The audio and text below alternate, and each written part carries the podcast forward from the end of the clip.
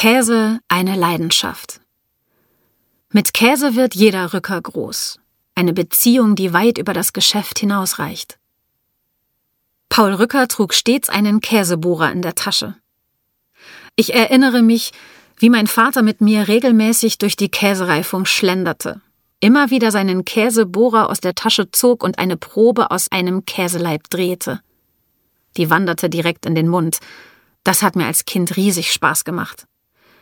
Bis heute gehören Verkostungen zur Routine in der Käserei. Sie laufen nur standardisierter und professioneller ab. Ein besonderes Ereignis sind sie noch immer. In Wismar treffen sich einmal in der Woche Vertreter der verschiedenen Abteilungen. Sie probieren gemeinsam und werten die Labordaten aus. Den ersten Eindruck liefert die sogenannte Sensorik. Geschmack, Aussehen, Konsistenz, Geruch. Klaus Rücker fachsimpelt an diesem Morgen mit der Laborleiterin und dem Verantwortlichen für die Milchlieferanten im Labor. Auf einer Edelstahlfläche liegen mehrere Käse. Klaus Rücker schneidet allen ein dickes Stück ab und beginnt sogleich mit der Begutachtung. Er biegt den Käse, zieht etwas und prüft so die Konsistenz. Blassgelbe Farbe, geschmeidiger Teig, eine sehr schöne Lochung mit Gerstenkorn großen Löchern und Schlitzen. So soll er sein, der Tilsiter. Der Geschmack der Kindheit. Mit Tilsiter ist Klaus Rücker groß geworden. Von allen Sorten begeistert er mich am meisten. Schon als Kind habe ich mir davon dicke Scheiben abgeschnitten und dann pur, ohne Brot gegessen.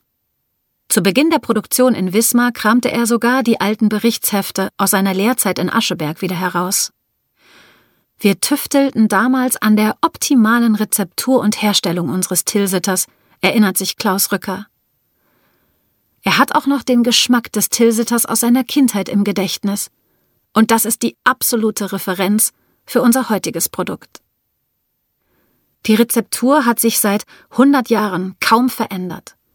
Die Ausgangsrohstoffe sind Milch, Milchsäurebakterien, das Enzym Lab und Salz. Mehr nicht, sagt Klaus Rücker. Und doch ist heute vieles anders. Früher gelang der Käse mal besonders gut und manchmal ließ die schwankende Qualität der Rohstoffe eben kein perfektes Produkt zu. Jeder Käse war anders. Das würde der Verbraucher heute nicht mehr akzeptieren. Zwei Generationen zurück galt Käse vor allem als ein Nahrungsmittel, um satt zu werden. Der Genuss kümmerte die wenigsten schon gar nicht die Details wie die Lochung oder Farbe. Heute aber steht das geschmackliche Erlebnis absolut im Vordergrund, sagt Klaus Rücker. Vor allem aber muss diese geschmackliche Qualität verlässlich reproduzierbar sein. Alles unter Kontrolle. Für ein Naturprodukt ist das immer eine Herausforderung. Die Qualität der Ausgangsrohstoffe schwankt je nach Jahreszeit oder Fütterung. Um am Ende der Produktion dennoch ein einheitliches gutes Ergebnis zu garantieren, bedarf es ständiger Kontrolle und großes Know-how. Im Labor werden permanent Daten wie Eiweißgehalt der Milch, das Fett in der Trockenmasse und der pH-Wert geprüft. Nichts bleibt dem Zufall überlassen. Auch nicht die momentane Aktivität der Mikroorganismen, die Zusammensetzung der Raumluft im Reifekeller, die Luftfeuchte, der Frischluftanteil, die Temperatur. Und natürlich verlässt keine Charge ohne Qualitätskontrolle die Produktion. Aber wie gelingt er, der perfekte Käse? Zunächst hängt alles von der Qualität der natürlichen Zutaten ab, um eine geschmackliche Reinheit zu erreichen. Das macht es bei aller Technik nach wie vor so spannend. Das Feintuning, erklärt Klaus Rücker gelingt mit der Auswahl der richtigen Bakterien, der Hefestämme, dem perfekten Abstimmen des Klimas im Reifekeller und der idealen Lagerzeit. Die Reifung auf Holz ist wichtig. Auf Kunststoff und Edelstahl würden die Mikroorganismen nicht wie gewünscht arbeiten. Am Ende einer Verkostung treffen Klaus Rücker und die Kollegen wichtige Entscheidungen. Ob der Käse lange genug in der Salzlake ausharrte, die Reifung abgeschlossen ist oder ein paar Tage mehr im Keller noch eine geschmackliche Verbesserung bedeuten. Mit jeder Woche in der Reifung legt der Tilsiter im Geschmack zu, auch in der Farbe. Es gilt exakt den Punkt abzupassen, an dem der Käse noch nicht bitter ist Oder wie Klaus Rücker sagt, es darf nicht prickelig auf der Zunge sein. Vieles geschieht auch in der modernen Molkerei vom Prinzip her wie zu Zeiten der Vorfahren im Unternehmen. Wir nutzen nur mehr und bessere Technik, alles ist hygienischer und standardisierter, sagt Klaus Rücker. Vater und Großvater standen noch persönlich im weißen Kittel an den Käsewannen, legten im Wortsinne Hand an das Produkt.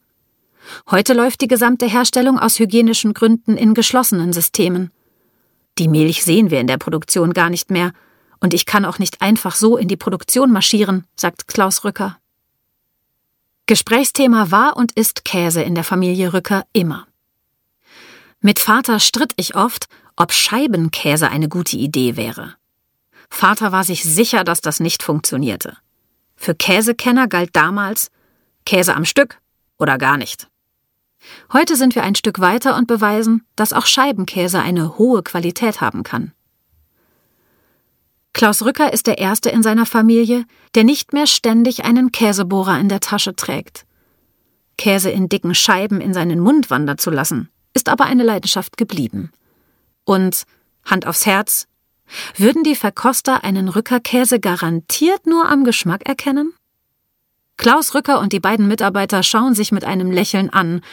Nach kurzer Pause folgt dann deren einhellige Antwort Ja, definitiv.